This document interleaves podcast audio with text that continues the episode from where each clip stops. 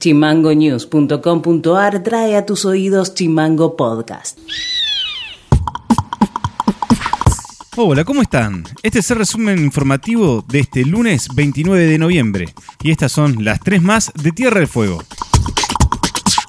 La provincia llegó a los 3.500 millones de pesos de facturación por el previaje 2021, según un relevamiento del Ministerio de Turismo y Deportes. La cifra del previaje 2021 ya quintuplica en el monto total de su primera edición, confirmando así el éxito del programa para lograr la reactivación turística al superar los 50.000 millones de pesos de facturación en el país. El director ejecutivo de la AREF, Oscar Bamonde, quien acompañó al gobernador en la firma del Fideicomiso 2 para Tierra del Fuego, dijo que este fondo permitirá el financiamiento para solventar obras de carácter vial, de infraestructura sanitaria, de energía, obra portuaria y aclaró que se estima que el primer año Nación deberá aportar alrededor de 1.500 millones de pesos, mientras que la provincia no realiza aportes los primeros dos años y luego comienza con un 5% hasta alcanzar el 20% de ese monto cuando finaliza el pago del endeudamiento de los bonos Fuego 2027.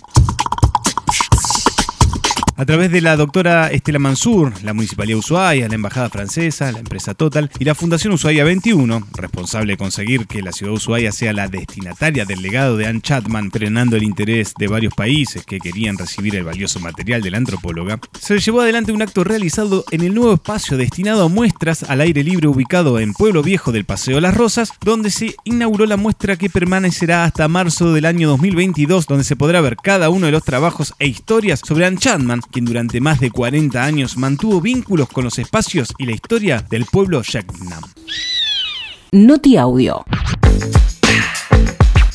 El Instituto Fueguino de Turismo firmará en diciembre próximo un nuevo convenio de reinicio de obra para los nuevos medios de elevación que iban a construir la UTE conformada por las empresas Dailat y SRL Inversiones en el complejo de esquí Glaciar Martial. Esto informó el presidente del organismo del turismo, Dante Carciali. Eh, la empresa que estaba que, ganó la licitación y que tomó posesión de, del Martial allá por el 2019, el principio del 2019, eh, no estaba no está cumpliendo, obviamente nos agarró la pandemia, pero no cumplió con los plazos de, colocación de los medios de elevación y demás. Pero durante todo este proceso de la pandemia hemos estado en, en diálogo y negociaciones con esa empresa.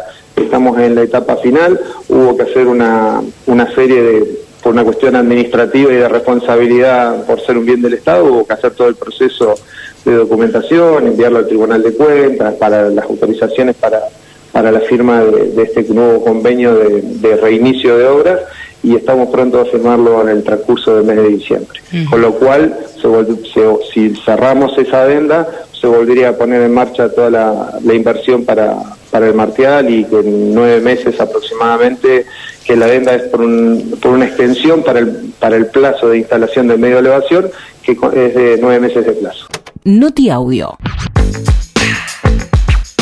En diciembre próximo se intensificará el plan de vacunación contra COVID-19. Así lo consensuó en la última reunión del COFESA. La ministra de Salud de la provincia, Judith Vigilio, confirmó que la velocidad de transmisión de la variante Omicron es alta.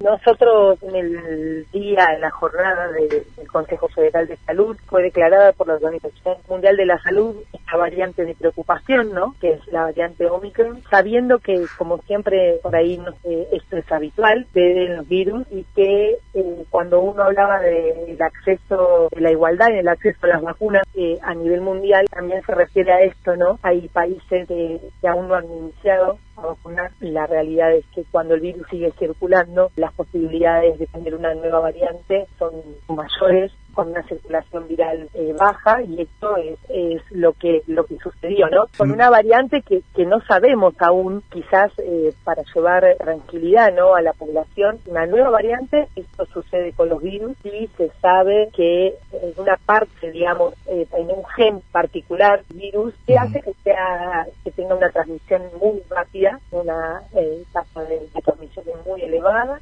pero no podemos decir que esto disminuye de las vacunas. Y esto ha sido todo por hoy. Seguimos en Spotify como Chimango News y escribinos vía WhatsApp al 2901 6506 66. Nos reencontramos mañana. Chau. Chimango Podcast. Conducción: Federico García. Diseño y redes: Micaela Orué. Seguinos en Facebook, en Twitter e Instagram como chimango.news.